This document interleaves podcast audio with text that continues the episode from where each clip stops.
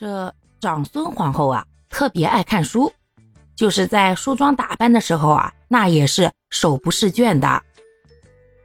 就连当了皇后以后啊，也依然如此，经常呀跟她老公李世民同志共执书卷，谈古论今，而且呢，人家不光从容应对，还能发表属于自己的独特见解呢，对她老公和对当时的朝政啊，都大有裨益。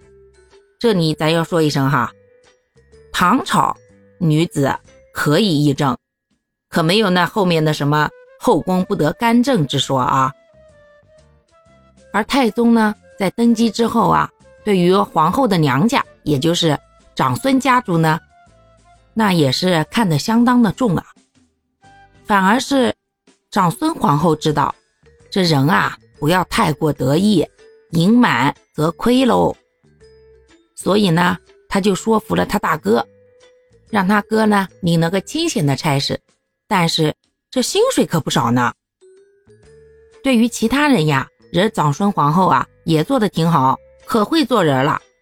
他一方面欣赏并且包庇着魏征啊那样的敢于直言的忠臣，另一方面呢，还不断的提醒着李世民一定要仁义执掌天下。正是因为有他辅佐皇帝丈夫。才使得初唐出现了非常好的政治局面，皇帝圣明，皇后贤良，大臣正直，共创了封建统治的理想境界。贞观之治。